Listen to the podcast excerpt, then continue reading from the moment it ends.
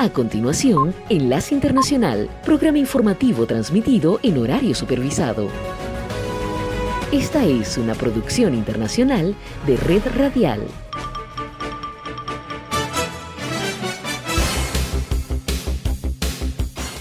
Aquí comienza Enlace Internacional. Saludos a nuestra audiencia en Caracas, Venezuela y el mundo, a través de nuestra frecuencia Sintonía 1420 AM y en Soy Ángela Montilla en la presentación. Bienvenidos.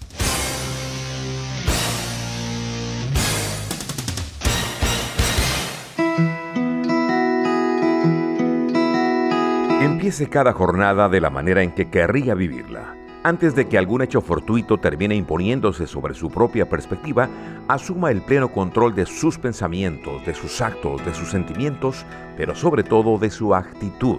Esté abierto a las sorpresas al mismo tiempo que se siente decidido y enfocado en lo que intenta hacer. Consígase un par de buenos logros bien temprano y encare el resto del día con paso firme y decidido.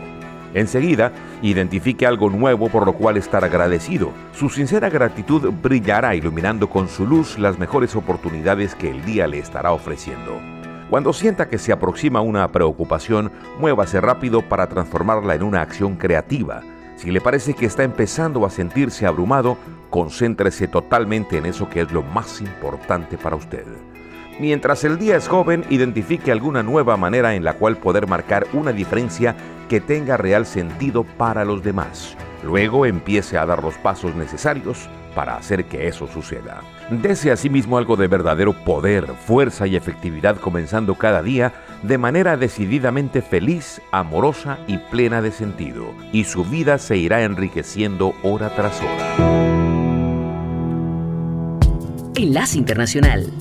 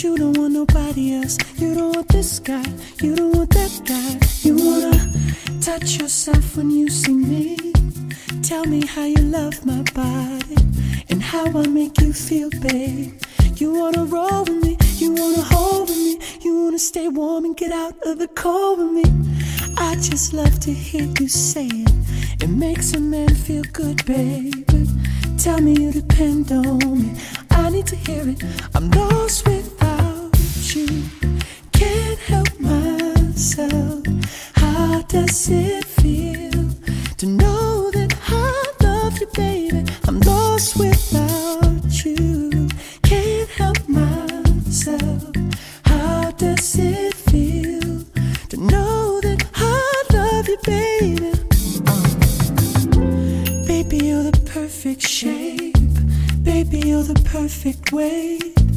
Treat me like my birthday. I want it this way. I want it that way. I want it. Tell me you don't want me to stop. stop. Tell me it would break your heart that you love me and all my dirty. You wanna roll with me. You wanna hold with me. You wanna make eyes and get Norwegian word with me. I just love to hear you say it. It makes a man feel good, babe. I'm lost without you, can't help myself. How does it?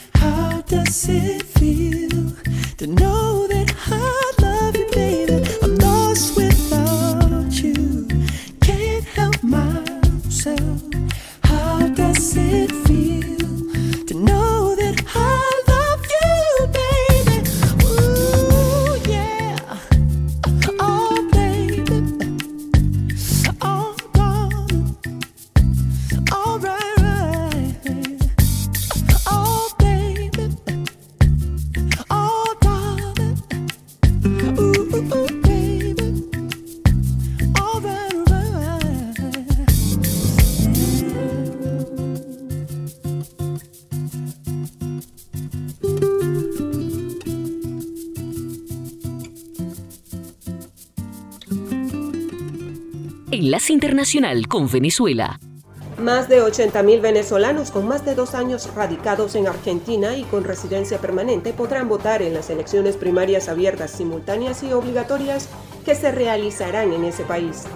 El Festival del Cine Venezolano celebrará sus 19 años ininterrumpidos con trascendencia artística y cultural del 9 al 13 de julio en las ciudades de Mérida, en esta nueva edición el festival se rendirá homenaje a los 100 años de los maestros Pedro Rincón Gutiérrez, Osvaldo Vigas, Jesús Soto y Carlos Cruz. Del mismo modo se rendirá tributo a los cineastas Luis Rodríguez y Andrés Rodríguez, extendiendo la invitación a las nuevas generaciones universitarias para integrarse a la categoría Universidad Audiovisual. La diseñadora venezolana Carolina Herrera vistió a la reina Leticia de España para la coronación de Carlos III con un favorecedor vestido rosa fucsia de dos piezas. Siete personas murieron y otras siete personas resultaron heridas, entre ellos venezolanos, luego que una camioneta los atropellara en una parada de bus cercana a un refugio de migrantes en Texas, en Estados Unidos. Sintonía 1420 AM está presentando Enlace Internacional.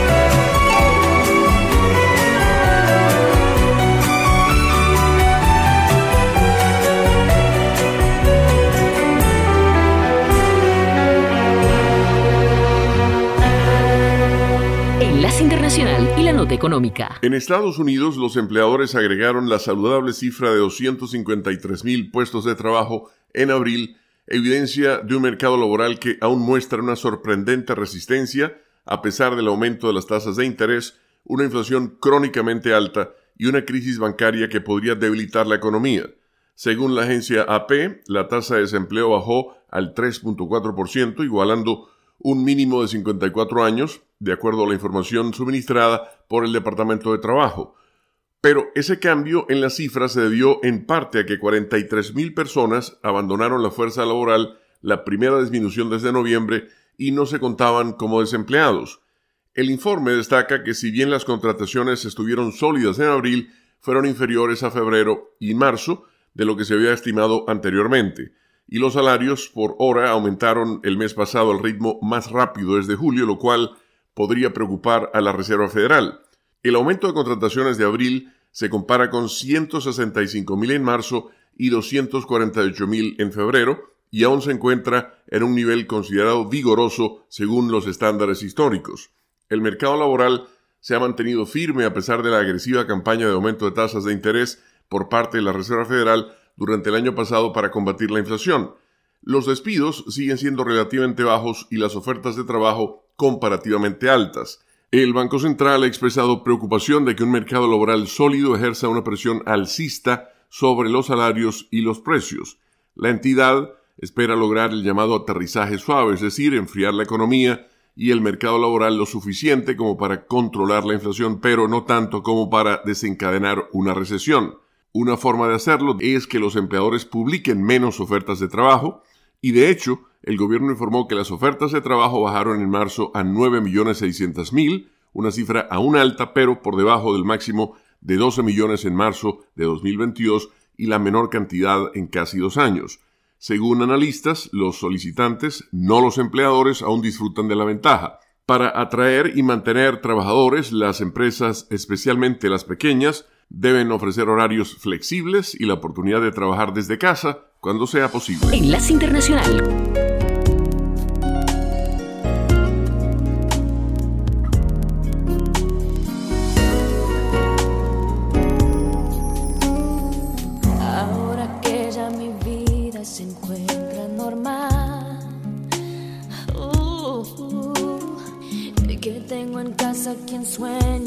Verme llegar. Uh, ahora puedo decir que me encuentro de pie. Ahora que me va muy bien. Ahora que con el tiempo logré superar. Amor que por poco me llega a matar.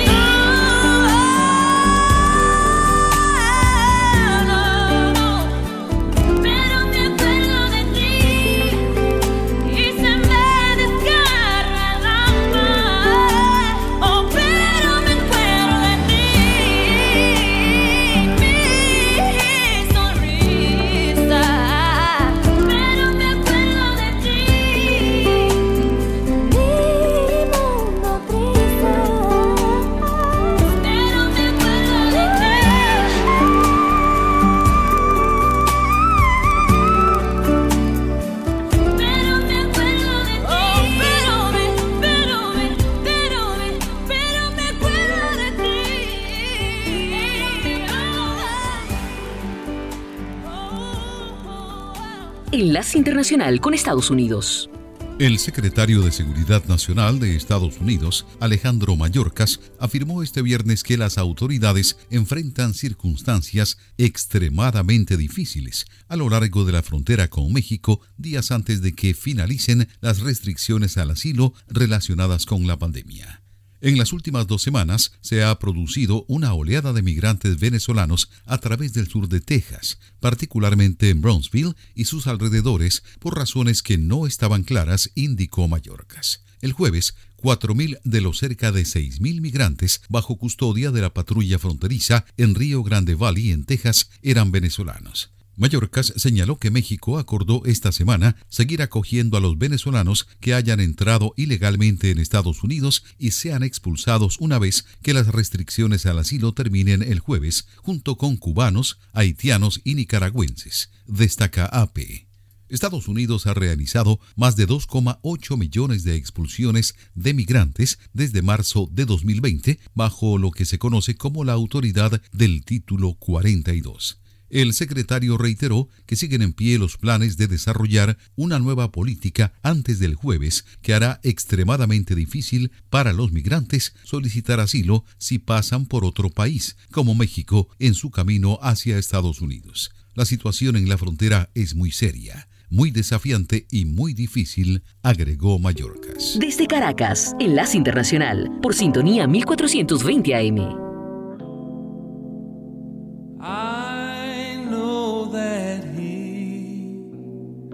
Gave his life for me, set all our spirits free. So I wanna do right, wanna do right all of my life.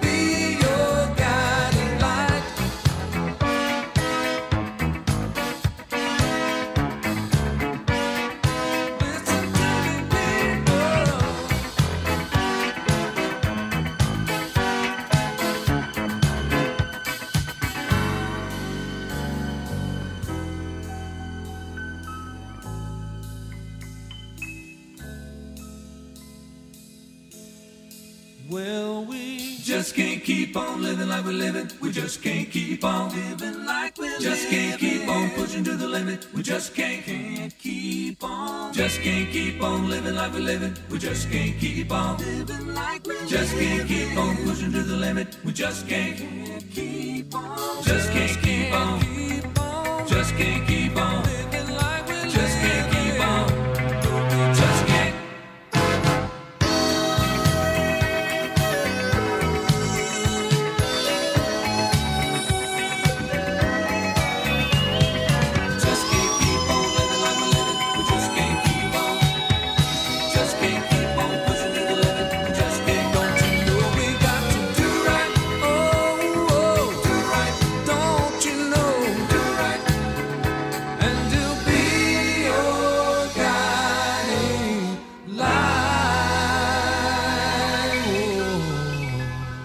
Ahora las noticias de América Latina y el mundo se encuentran en un solo sitio, www.cedncol.com. Somos cadena de noticias. Lea notas de actualidad, entretenimiento, los deportes, análisis, entrevistas y comentarios. Escuche noticias en vivo y bajo demanda. Cadena de noticias, tu punto de encuentro con la información. www.cedncol.com.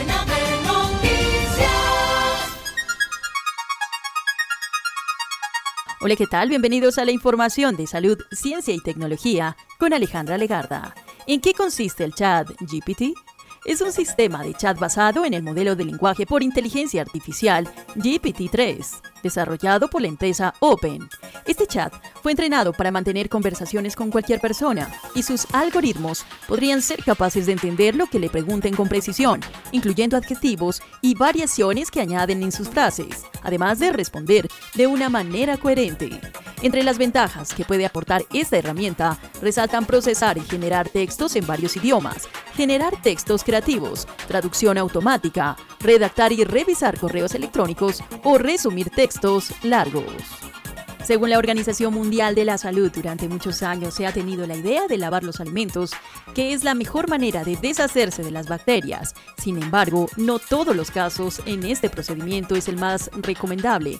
Según el Ministerio de Salud de Colombia, sugiere lavar bajo un chorro de agua las frutas y verduras que se vayan a consumir, debido a que pueden estar contaminadas con microorganismos de la tierra, el agua de riego o la manipulación durante el tránsito y almacenamiento. No obstante, este procedimiento no aplica para todos los alimentos. Estamos hablando del pollo, ya que puede aumentar el riesgo de propagar algunas bacterias. Según la Agencia de Normas Alimenticias del Reino Unido, ha sido una de las autoridades de salud que han reiterado el riesgo al exponer los ciudadanos que laven el pollo antes de su consumo y advirtió que colocar una presa de pollo al chorro de agua puede propagar bacterias como la salmonela. Varios expertos han coincidido que la mejor manera de eliminar las bacterias del pollo es a través de la cocción, el cual debería superar los 70 grados centígrados de temperatura en su interior para poder eliminar la mayor parte de estos microorganismos.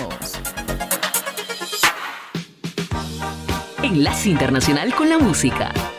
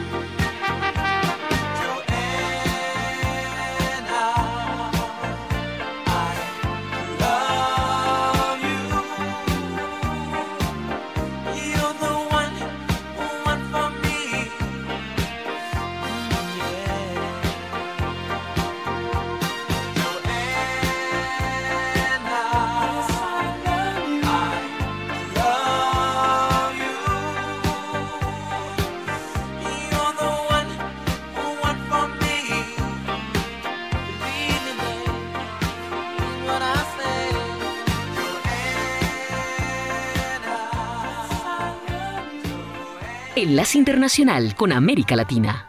José Antonio Katz, Chile ha derrotado a un gobierno fracasado. Hay que decirlo fuerte y claro. José Antonio Katz es candidato presidencial, presidente del Partido Republicano, se refirió al triunfo del partido en las elecciones para el Consejo Constitucional, asegurando que los resultados reflejan que Chile ha derrotado a un gobierno fracasado. Con esas palabras, el representante del Partido Conservador justificó el triunfo de su partido, que le aseguran más de 30 cupos en el Consejo, lo que implica que tendrá la mayoría para imponer sus ideas en el texto constitucional final.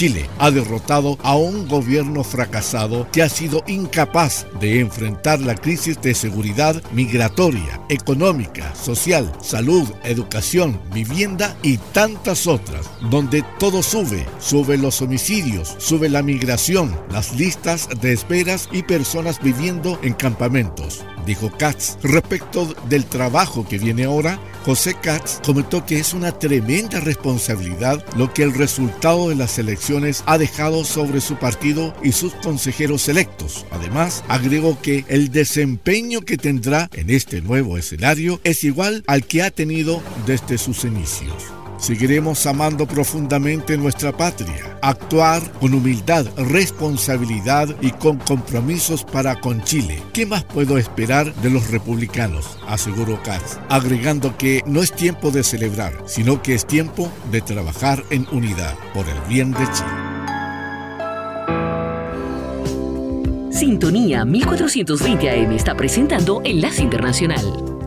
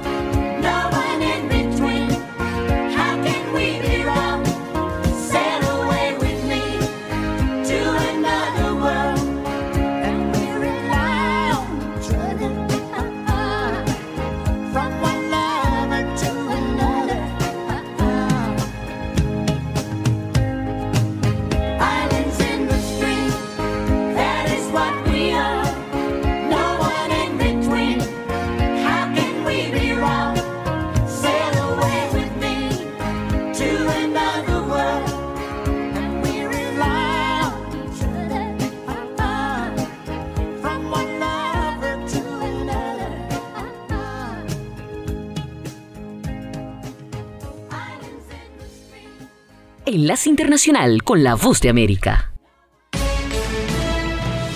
Este es un avance informativo de la Voz de América. Desde Washington les informa Henry Llanos. A días de la finalización del título 42, la militarización de la frontera sur de Estados Unidos ha comenzado. Nos informa César Contreras. Y están ahí todos los que son los militares de aquel lado, los gringos están de aquel lado, esperando que den uno el paso para agarrarlo o deportarlo. La situación continúa complicándose para miles de personas que actualmente se encuentran en México esperando una oportunidad para internarse en Estados Unidos. La Guardia Nacional estadounidense comenzó a instalar una malla en la frontera con México. La cosa no es fácil para uno el inmigrante, para cualquier inmigrante, así sea chileno, ecuatoriano, boliviano, Cientos de compradores aterrados huyeron en pánico después de que un hombre saliera de un sedán plateado y empezara a disparar en un centro comercial de productos con descuento en la zona de Dallas, Texas, donde mató a ocho personas, hirió a siete antes de morir baleado por un policía que estaba cerca. La balacera de Allen, Texas, era un nuevo episodio, una sucesión sin precedentes de asesinatos masivos en Estados Unidos. Apenas una semana antes, un hombre mató a tiros a cinco personas en Cleveland, Texas, después de que un vecino le pidiera que dejara de disparar. Hollywood, Broadway, teatro, redes sociales, fotografía, estilos de vida, jazz, festivales y conciertos. Premios a lo mejor del cine. Tres minutos con lo más destacado de la música popular estadounidense e internacional y las noticias del espectáculo. De todo un poco en el mundo del entretenimiento de lunes a viernes con un servidor Alejandro Escalona, desde La Voz de América en Washington. El ejercicio del periodismo y el derecho de expresión son continuamente amenazados en la gran mayoría de países de América Latina. Nos informa Cristina Caicedo Smith. Yo creo que estamos volviendo a tiempos de, de una situación crítica y esto por dos eh, razones. Uno, porque se han multiplicado las amenazas de gobiernos autoritarios, sino francamente eh, dictatoriales. Los ejemplos de Nicaragua, Cuba y Venezuela son lo más relevante en la región. De esta manera, César Ricaurte, director de Fundamedios, describe el panorama actual de la prensa en la región. Fundamedios es una organización sin ánimo de lucro que promueve el libre ejercicio del periodismo y la libertad de expresión. Cristina Caicedo Smith, Voz de América, Washington. Irán ahorcó este lunes a dos hombres acusados de blasfemia, según autoridades, en una inusual aplicación de la pena de muerte para ese delito y dentro de un aumento de las ejecuciones en la República Islámica tras meses de protestas. Irán sigue siendo uno de los países que más reos ejecuta, con al menos 203 muertos en lo que va del año, según un grupo de derechos humanos en Irán con sede en Oslo, pero las ejecuciones por blasfemia siguen siendo inusuales y en casos anteriores se redujeron las sentencias. Este fue un avance informativo de La Voz de América.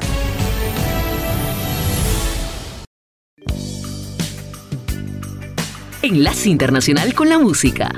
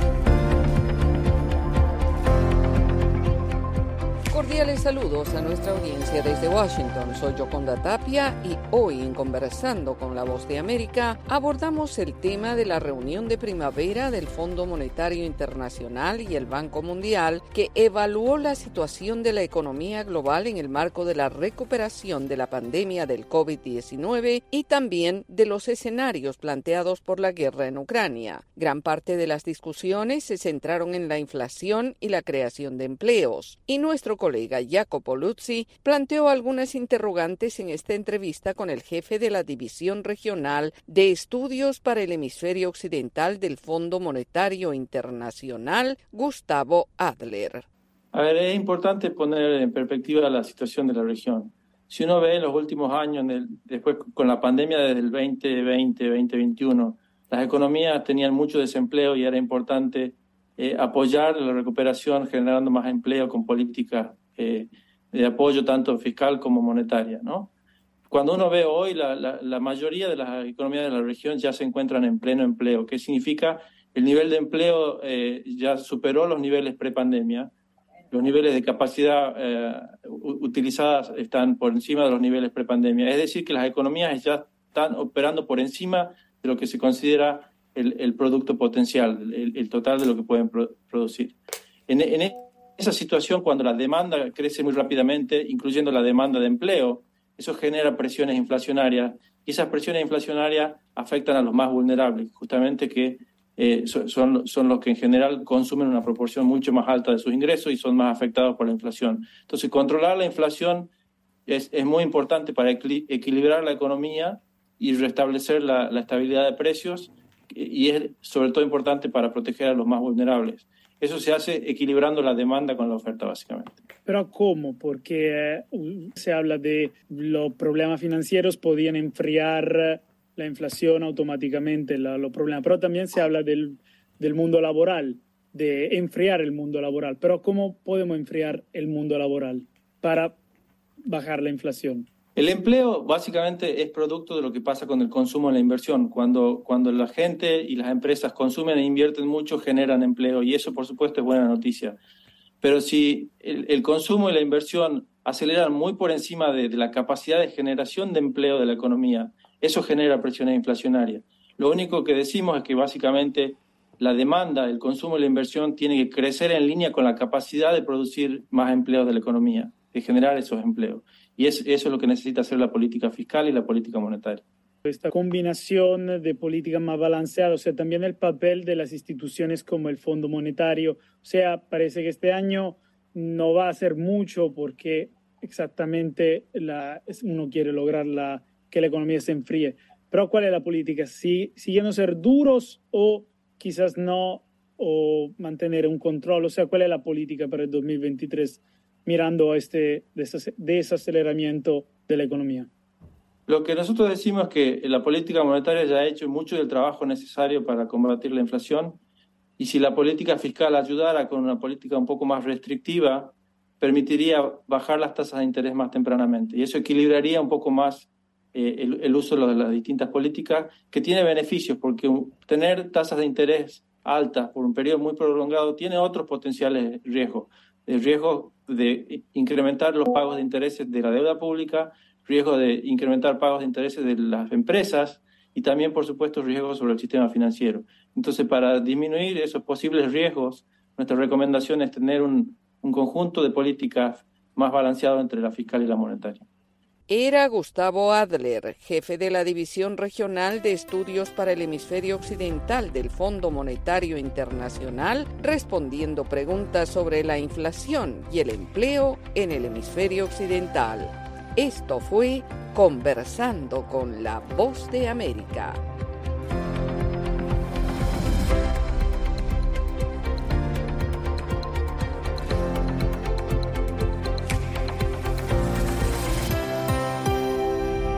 Desde Caracas, Enlace Internacional, por sintonía 1420 AM.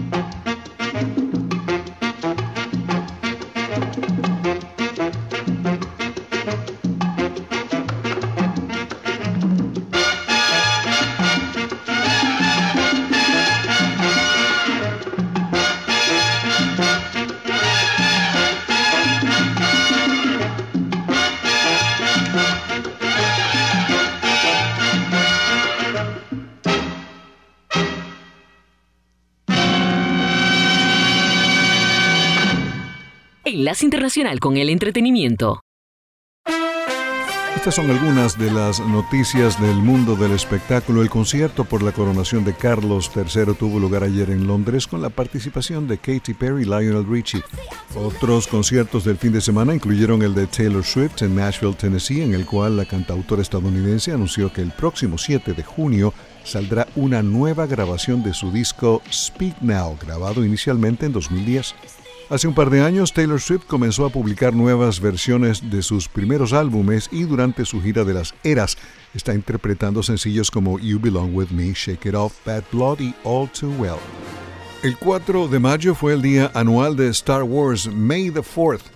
May the Force be with you, la actriz de la princesa Leia, Carrie Fisher, quien murió a los 60 años en 2016, recibió una estrella en el Paseo de la Fama de Hollywood. Junto a admiradores y familiares estuvieron en el acto los droides de Star Wars Arturito y 3PO, varios Stormtroopers, el actor Mark Hamill, el director J.J. Abrams y la presidenta de Lucasfilm, Kathleen Kennedy. Damien Chazelle, director ganador de un Oscar por La La Land, encabezará el jurado principal del Festival de Cine de Venecia este año. El director, guionista y productor franco-estadounidense abrió el evento con dos de sus películas en la última década, First Man en 2018 y La La Land en 2016. El Festival de Cine de Venecia tendrá lugar del 30 de agosto al 9 de septiembre. Newton Minow, quien como jefe de la Comisión Federal de Comunicaciones de Estados Unidos a principios de la década de 1960, proclamó que buena parte de la programación de las televisoras comerciales de entonces era un vasto desperdicio, murió el sábado a los 97 años. En 1961, Minow fue nombrado jefe de la FCC por el presidente John F. Kennedy. Para ese entonces solo había tres networks en Estados Unidos, la televisión paga y pública apenas estaban en etapa de planificación, incluyendo PBS. En 2016, Mino recibió la Medalla Presidencial de la Libertad. El cantautor británico Alan Parsons dijo esta semana que cuando su compañero de proyecto Eric Wolfson escribió la música y la letra de iRobot hace décadas, en ese entonces expresó su preocupación por los potenciales efectos negativos de la tecnología de entonces y que pronosticó lo que hoy conocemos como inteligencia artificial.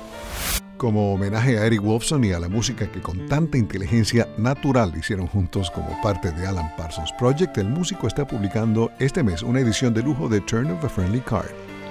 Alejandro Escalona, Voz de América, Washington.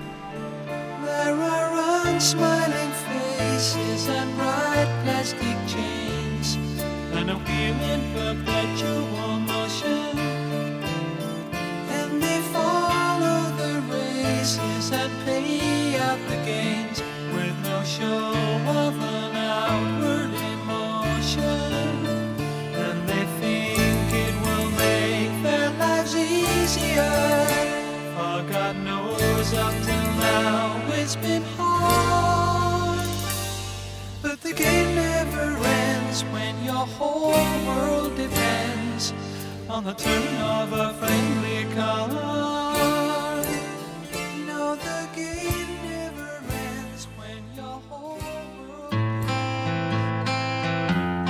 Internacional. Some days I'm treading the water and feel like it's getting deep. Some nights I drown in the weight of the things that I think I need. Sometimes I feel incomplete. Yeah. But you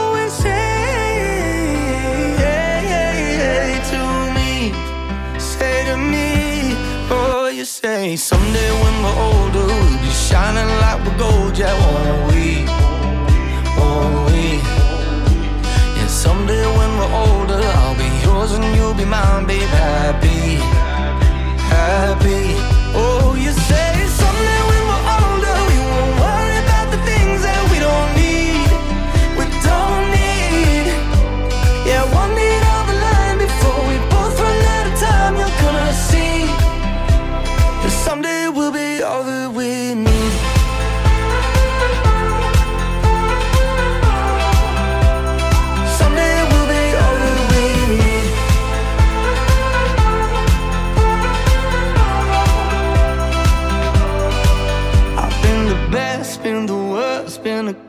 ghost in a crowded room. I took a chance, took a turn, took a dive, and it led to you. So many times that I wish we could be anywhere but here. So many times that I wish I could see what you see is so clear, so clear.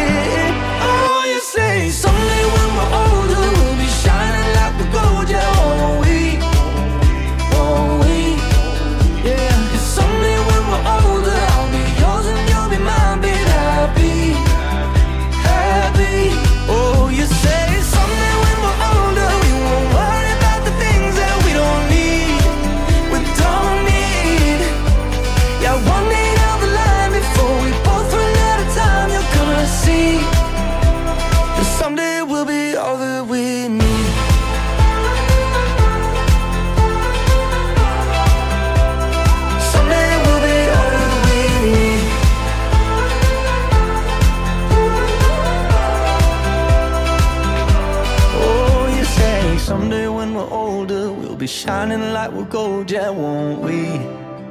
Won't we? Mm, someday down the line, before we both run out of time, you're gonna see. that someday we'll Resumen de noticias para hoy. Bienvenidos, soy Florentino Mesa y esta es la vuelta al mundo en 120 segundos. El número de muertos por las lluvias torrenciales que golpearon el pasado jueves el este de República Democrática del Congo ascendió a al menos 400, confirmaron este lunes las autoridades locales.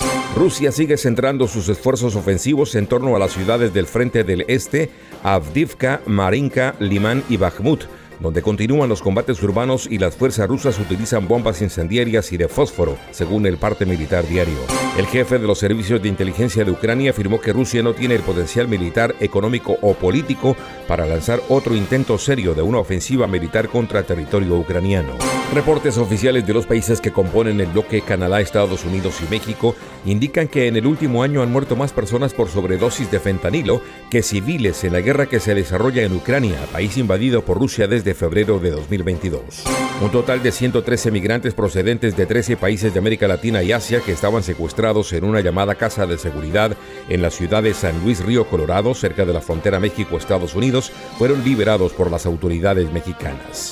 La séptima conferencia internacional de cooperación de la Asociación de Estados del Caribe inicia hoy en Antigua Guatemala con el fin de crear puentes de integración. A la cita están convocados países miembros, socios y actores de la comunidad internacional. El presidente de Colombia, Gustavo Petro, mantuvo un encuentro con el jefe de Estado portugués Marcelo Rebelo de Sousa en Lisboa, la última reunión de alto nivel de la visita que ha realizado esta semana a España y Portugal con una intensa agenda. El conservador Partido Republicano de Chile, partidario de mantener la Carta Fundamental legada por la dictadura militar de Augusto Pinochet, se impuso el domingo a un pacto derechista y a la centroizquierda y se quedó con la mayoría de los redactores de una nueva constitución. Un incendio registrado en el socavón de una mina de oro al sur del Perú dejó este fin de semana al menos 27 trabajadores fallecidos. Esta fue la vuelta al mundo en 120 segundos. Radio Sintonía 1420 AM y Red Radial presentaron Enlace Internacional. Regresaremos mañana con noticias, entrevistas y buena música. Enlace Internacional, síganos en Twitter con arroba cdncall y en internet www.redradial.co.